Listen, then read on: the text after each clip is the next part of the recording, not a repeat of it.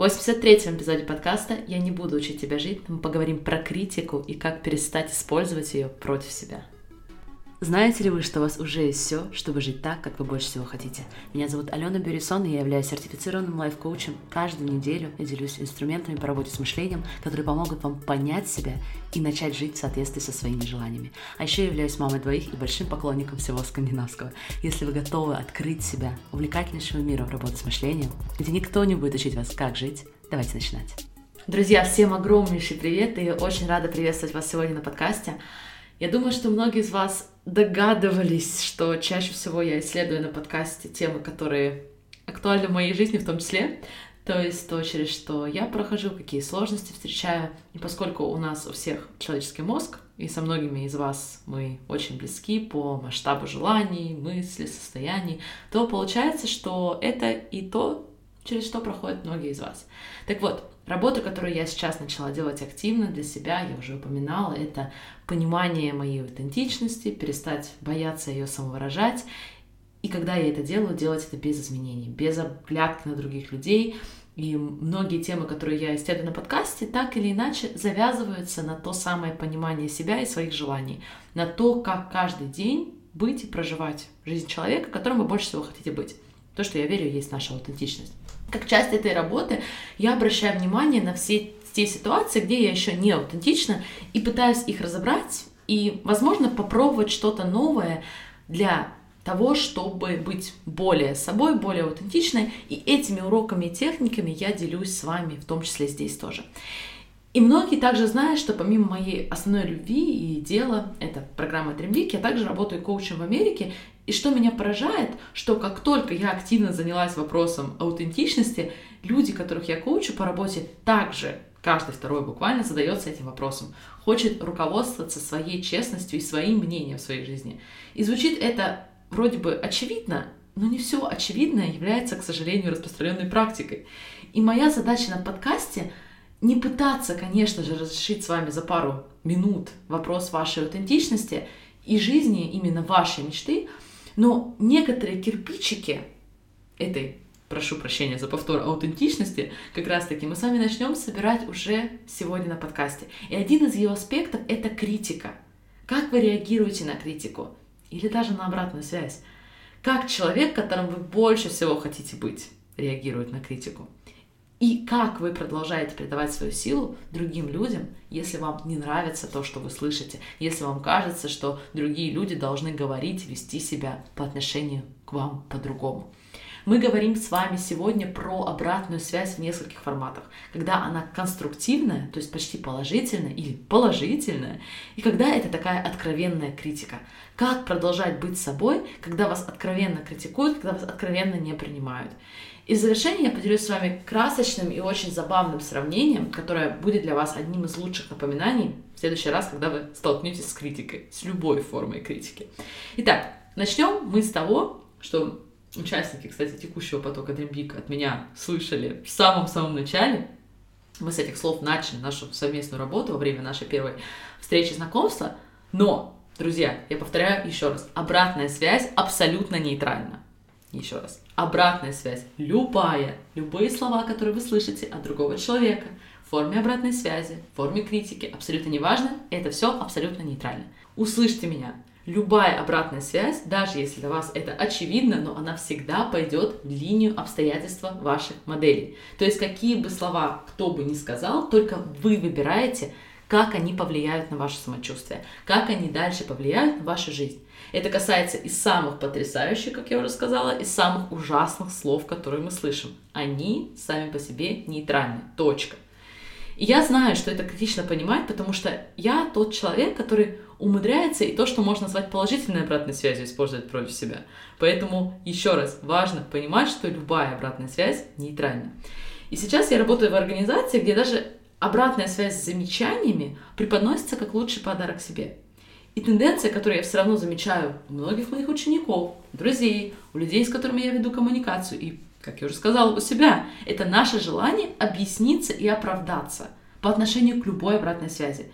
И для меня это проявляется в следующем. Например, я написала письменную коучинговую консультацию, и мой ментор, кроме того, что сказала, консультация золото и бриллианты, и все прекрасно, она также сделала несколько замечаний и предложений, как эту консультацию можно улучшить.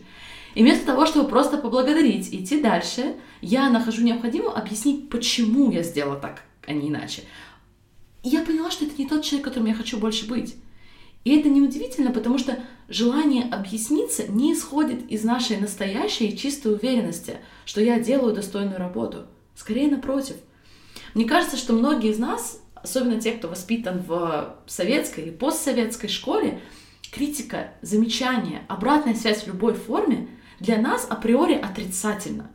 Это означает, что мы сделали что-то не так или недостаточно так. А поскольку многие еще идентифицируют себя с перфекционистами, то любая форма обратной связи начинает использоваться как доказательство, что я сделала не идеально, и даже скорее недостаточно хорошо. И это означает целый букет вещей обо мне, моем будущем. Поэтому лучше, когда мне не дают обратную связь. Лучше прятаться, не поднимать руку, не показывать свою работу, не выставлять свою работу миру, какому-либо миру.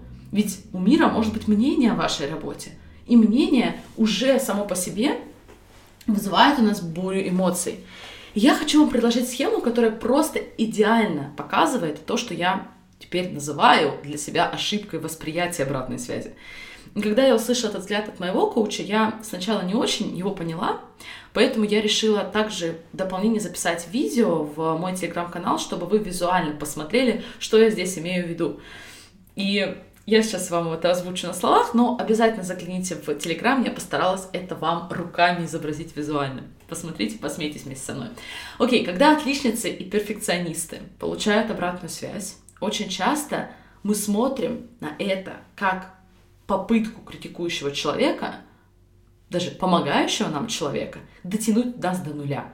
То есть нам кажется, что мы сделали какое-то задание, и поскольку оно не идеальное, значит мы сейчас в отрицательной зоне. То есть если вы представите прямую, то мы с вами под этой прямой, в отрицательной зоне. И тот, кто дает нам обратную связь с замечаниями, пытается дотянуть нас несчастных до нуля, чтобы хотя бы вот на ноль, но мы сделали. Но на самом деле то, что вы что-то сделали, уже означает, что вы выше нуля. Вы уже в положительной зоне. И получается, что если кто-то возвращается к вам с обратной связью, он просто помогает вам подняться на уровень выше. То есть сделать вашу работу еще более положительной, сделать вашу работу и результаты еще лучше, не дотянуть до нуля. И когда мы смотрим на это так, то автоматически отпадает необходимость оправдываться. Зачем нам продолжать объясняться? Все хорошо. Это касается положительной обратной связи. Еще раз посмотрите на видео, прям все вы это визуально поймете. Что насчет критики? Не знаю, как вы, но когда меня кто-то критикует или негативно отзывается о моей работе, мне очень хочется начать себя ругать. Мне моментально хочется, точнее, не осознанно, да, но моментально возникает чувство стыда, и я начинаю себя чувствовать отвратительно. Но вы знаете, друзья, теперь я отказываюсь это делать. Особенно, когда я следую своему главному решению — своему главному фильтру — быть собой. И когда я стала все больше и больше быть собой в своих высказываниях, в своих текстах, в своем посыле, я стала получать в ответ не всегда положительную обратную связь. Критику люди ставят под вопрос то, чему я учу, и недовольны тем, чему я учу.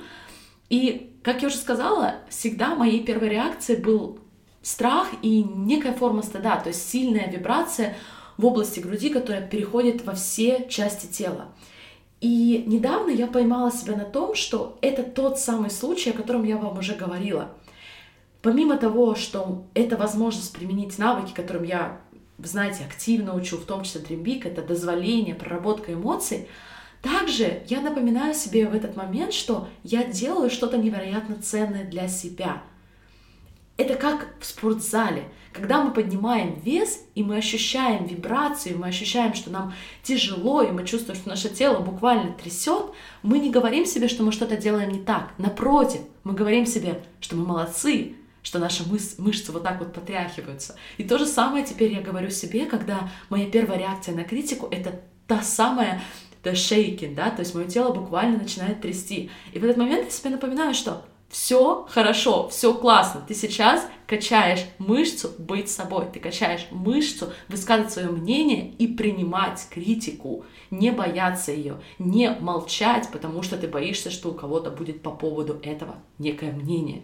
И отказавшись принимать идею, что со мной что-то не так, это совершенно не означает, что я никогда не буду делать ошибки, или что я всегда буду говорить правильные вещи, или что я никогда не поменяю своих позиций в чем-то, или что я не хочу слышать кого-то. Наоборот, я хочу всегда нести ответственность за мои слова, но при этом любить себя в процессе, любить себя за то, что ты перестаешь бояться говорить, ты перестаешь фильтровать, ты не пытаешься отшлифовать свой голос и говорить только те вещи, которые звучат хорошо или продаются хорошо. Что если мы будем говорить те вещи, которые являются для нас правдой? И, возможно, для кого-то из вас правдой тоже. И, кстати, если вы тоже готовы начать говорить свою правду и делать это открыто, и в чем-то масштабно, и публично, многие люди будут с вами не соглашаться. И будут считать, и верить, и даже говорить вам, что вы делаете это неправильно – и, кстати, иногда они будут правы. Мы не можем всегда говорить только правильные вещи. Но это и есть часть опыта быть собой. И делать то, что, возможно, мы дальше поймем, было неправильным. Но при этом мы перестаем себя прятать, перестаем себя скрывать. Не показывать свои недостатки, свои небезупречности. Мы показываем себя всего, со всеми недостатками, со всеми небезупречностями – что если у вас именно тот голос, который должен быть услышан? Неважно на работе, публично или просто в вашей семье. И у людей может быть их мнение по поводу вашего голоса. И, кстати, если вы критикуете других за то, что они озвучивают свой голос, убедитесь, что вы тоже озвучиваете свой. Что вы знаете, что это такое быть уязвимым, и делиться, и делать, и открывать себя. Потому что если вы этого сами не делаете – но критикуете и высказываете свое мнение другим, то это просто нелогично, это неэффективно. Если человек высказывает и критикует свое мнение, при этом сам не идет и не делает то, что он хочет, то он понятия не имеет, каково это набраться смелости и делать, и открывать себя, и озвучивать свою правду. Он не знает, что это такое, поэтому его критика, его обратная связь априори неэффективна. И, кстати, я тоже заметила, что если человек критикует другого в ключе, который принижает вас или причиняет вам боль, скорее всего, это тот человек, который не позволяет себе открыться. Потому что если бы он это делал, то он знает, что это такое, и он никогда не пойдет и не будет негативно отзываться о тех, кто позволяет себе быть собой, позволяет себе быть честным, позволяет себе говорить свою правду, делает что-то вовне. Я думаю, что многие сейчас э, воспринимают что-то из того, что я говорю, как посыл о том, что давайте не слушать, что говорят другие. Абсолютно нет. Но я вам предлагаю обратить внимание на совет, который я совсем недавно получила, и мне он очень отозвался и упростил мое восприятие критики, а именно обращать внимание на критику, если она исходит от человека, к которому вы бы обратились за советом. То есть, еще раз, фильтр, через который мы можем пропускать критику, это вопрос – а я бы обратилась к этому человеку за советом. Если ответ нет, то тогда и критику от него я тоже могу принимать абсолютно спокойно, даже не тратить на нее особенное время. Очень простое правило, друзья, потому что знаю, что многие боятся и испытывают сложность от того, когда вы готовы прислушаться к критике, от кого вы готовы услышать критику. Поэтому вы можете заранее активно определить для себя этот круг людей, либо использовать фильтр, о котором я вам только что сказала. Совет, критика, да, я welcome, да, добро пожаловать всему этому, если это исходит от человека, к которому я бы хотела и обращаюсь за советом. И в завершении я хотела бы поделиться с вами супер классным примером, и он будет э, красочным, поэтому если вы визуалы, прям закрывайте глаза и представляете то, о чем мы с вами сейчас будем говорить. Давайте представим, что когда вас кто-то критикует или не совсем по-русски, но предлагает вам, например, слова критики, он как будто передает вам какую-то тяжелую вещь. Например, молоток. Не пугайтесь. Нам кажется в этот момент, что передавая этот молоток критике, человек хочет нас этим молотком буквально ударить. Но правда в том, что он просто нам его передает – он просто передает нам эту критику. Он просто передает нам этот молоток. И дальше мы уже сами решаем, что с этим молотком сделать. Чтобы этот молоток причинил нам боль, нам нужно буквально взять его и самому ударить себя по голове или по пальцу, или по любой другой части тела, которую мы выбираем. Но это абсолютно опционально. Это только наш выбор, делать это или нет, ударять себя или не ударять. Можем просто взять этот молоток, посмотреть на него с любопытством. Можно просто его даже не принять, кстати, и сказать, нет, это твой молоток, забирай, пожалуйста, мне не нужен молоток. И это, в принципе, мы начинаем делать, если мы считаем, что придавая молоток, у человека было намерение как-то нас обидеть или как-то нас ударить, как-то нам причинить боль. Но что если человек, который передавал нас молоток, он просто увидел неприбитый гвоздь позади нас. И он нам передал этот молоток, чтобы мы его поправили. Или что, если этот человек сам получил этот молоток, он просто не знает, что с ним делать? Он не осознавал, что точно так же просто продолжает по жизни передавать другим молоток, который когда-то передавали ему, передали ему. И самое удивительное, что другие люди, которые нам передавали молотки по жизни, они уже давно продолжили жить свою жизнь. Но мы с вами собираем эти молотки в некий мешок, и когда приходит время, и у нас что-то идет не так, и мы чувствуем себя не очень, и нам грустно, мы достаем из этих залежей мешок с молотками и начинаем себя поочередно ими стучать, напоминая себе обо всей той критике, которую мы когда-то слышали. Вспоминайте эту метафору каждый раз, когда вам кажется, что критика причиняет вам боль. Каждый раз, когда вы достаете молоток из мешка, старого мешка, который давно уже лежал со школы. Я абсолютно случайно нашла эту метафору на форуме моей школы, и я знаю, что ее автор Клотильда из Франции, поэтому просто хочу ее отдельно поблагодарить за это сравнение. Я его постоянно сейчас использую, когда слышу или потенциально могу услышать слова критики. Теперь у меня есть в моем мешке с инструментами, в том числе эта метафора, помимо всех тех молотков, которые я ношу с собой по жизни. Давайте подытожим. Критика, любая обратная связь, как и молоток, они нейтральны. Вопрос только в том, что мы будем дальше с ними делать, как мы будем дальше ее использовать. Против себя или для себя. Я желаю вам отличного продолжения этой недели. До самой скорой встречи. Всех обнимаю. Пока-пока. Как вы применяете работу с мышлением? Готовы ли вы реально увидеть изменения в своей жизни? Позвольте мне стать вашим личным лайф-коучем и в течение месяца научить четкой системе, как сделать ваши знания образом жизни, а перемены неизбежными. Только в течение ограниченного времени я приглашаю тебя стать частью программы Dream Big. Можете получить четкую базу по работе с мышлением и с ее помощью создавать любые результаты. Это будет большим счастьем поработать с вами в Dream Big.